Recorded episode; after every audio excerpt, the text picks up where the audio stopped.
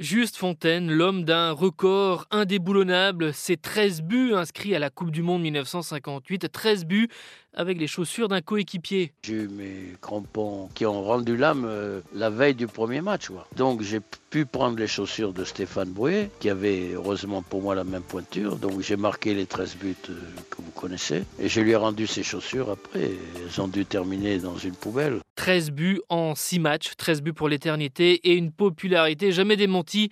Il le racontait sur RTL en 2012. Je reçois toujours une vingtaine de lettres par mois, pas forcément des, gens de ma génération, des jeunes qui me demandent des autographes. C'est fabuleux. Juste Fontaine, né au Maroc, père français, mère espagnole, a brillé à Nice et surtout à Reims.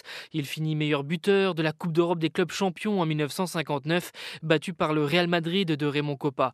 Justo, entraîneur aussi, c'est lui qui fait monter le PSG en première division en 1974.